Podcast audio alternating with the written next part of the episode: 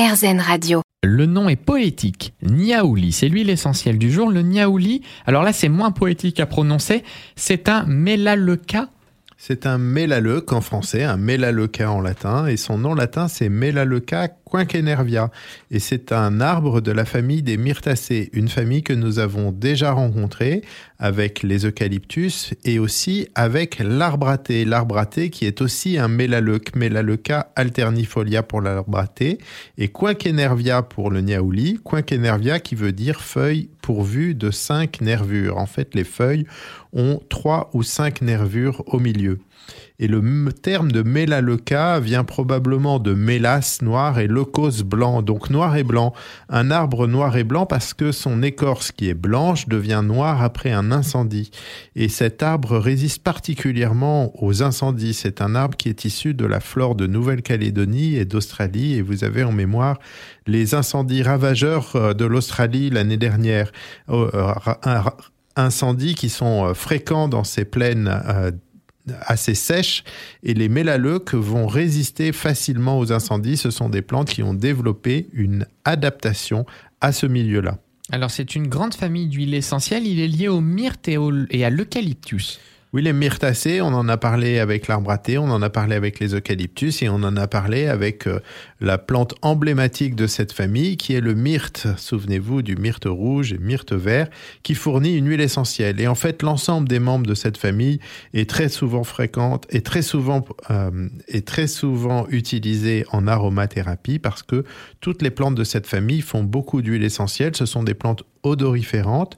Dans le mélaleuque alternifolia et dans le mélaleuque quinquenervia, le niaouli dont il est question aujourd'hui, eh bien l'ensemble de la plante est odoriférante et ce sont les feuilles qui vont être distillées.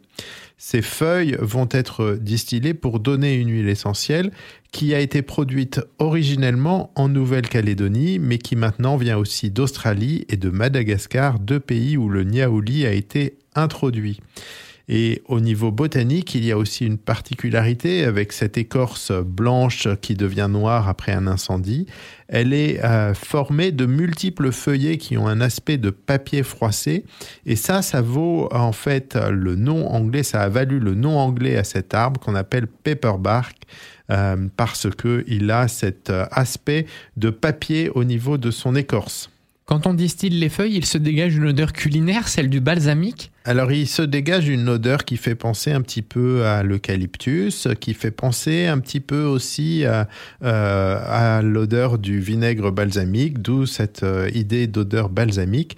En fait, euh, cette huile essentielle, elle va être assez diversifiée, mais elle va posséder quand même une bonne part d'un composé qu'on appelle le 1,8-cinéol et qui a c'était appelé autrefois l'eucalyptol. Donc on a ici un point commun avec les eucalyptus, à la fois un point commun olfactif, mais aussi un point commun, euh, on le verra, dans ses propriétés thérapeutiques.